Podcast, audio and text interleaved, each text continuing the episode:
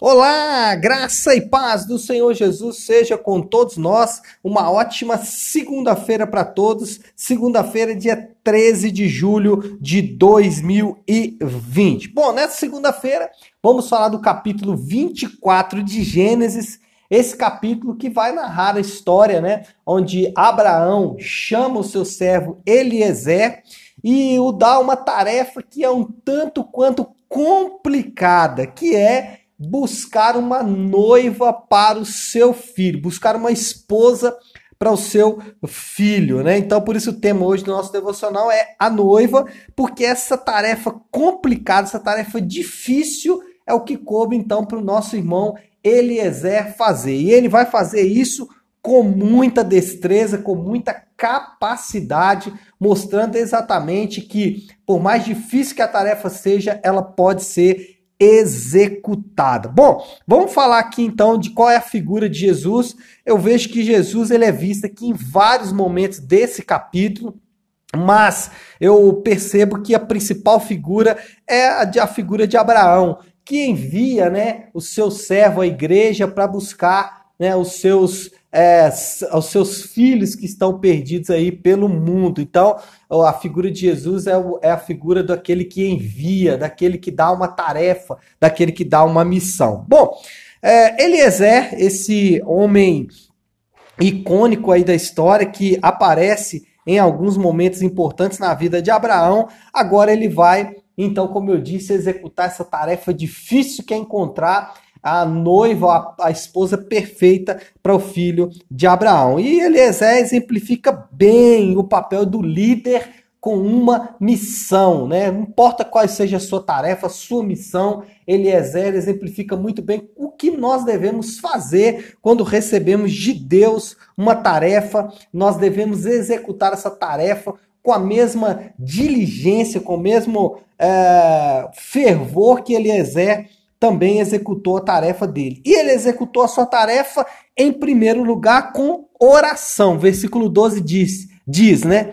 E disse consigo: Ó Senhor Deus de meu senhor Abraão, rogo-te que acudes hoje e use de bondade para com meu senhor Abraão. Ou seja, a primeira coisa que Eliezer fez foi orar. Então, o, se você tem uma tarefa a ser executada, seja ela complicada, difícil, longa, complexa, simples, humilde, não importa. Toda tarefa que você tem que executar, execute com oração, porque foi a primeira coisa que Eliezer fez. Segundo, Eliezer era um homem prudente. Olha o versículo 21. O homem a observava em silêncio, atentamente. Olha só, três termos aqui, né? Observação, silêncio e atento, para saber se teria o Senhor levado a bom termo a sua jornada. Eliezer era prudente, não tomava medidas precipitadas, abruptas, não tomava medidas que depois ele teria que se arrepender, não fazia votos que depois ele teria que se arrepender, não. Eliezer esperava, observava atentamente, com cuidado, em silêncio,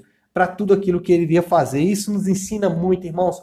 Como líderes, nós precisamos ser prudentes, observar atentamente, esperar as coisas amadurecerem, tomar forma, né? Não sair agindo precipitadamente.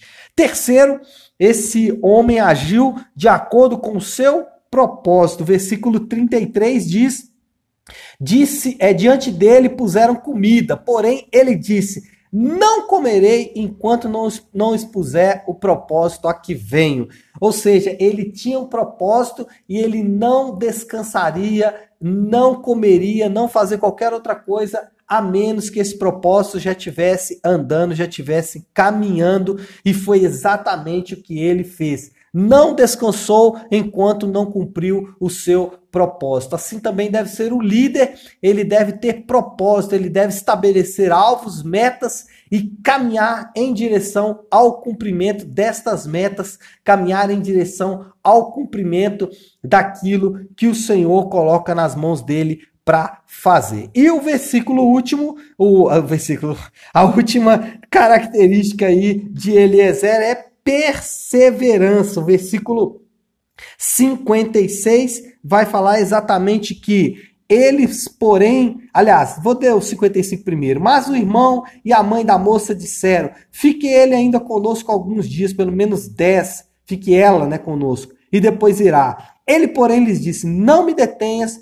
pois o Senhor que me tem levado a bom termo a minha jornada permite que eu volte ao meu Senhor. Ou seja, ele não se distraiu, ele não mudou a rota do seu propósito, ele não mudou o sentido da sua missão, mas ele falou: Eu vou até o fim. O meu é, é, Senhor me mandou vir aqui e levar uma esposa. Enquanto eu não fizer isso, eu não vou descansar, eu não vou parar, não vou mudar o meu propósito. Isso precisa ser muito forte nas nossas vidas, porque às vezes o líder ele é muito volátil. Um dia ele está bem, um dia está mal. Um dia está firme, quer servir, quer fazer a obra de Deus. No outro dia já não quer mais. Um dia está animado, cheio de amor e de paixão pela obra, no outro dia já não está mais. Não, persevere, fique firme naquilo que o Senhor tem dado para você, tá bom? Que Deus te abençoe, uma ótima segunda-feira para todos nós.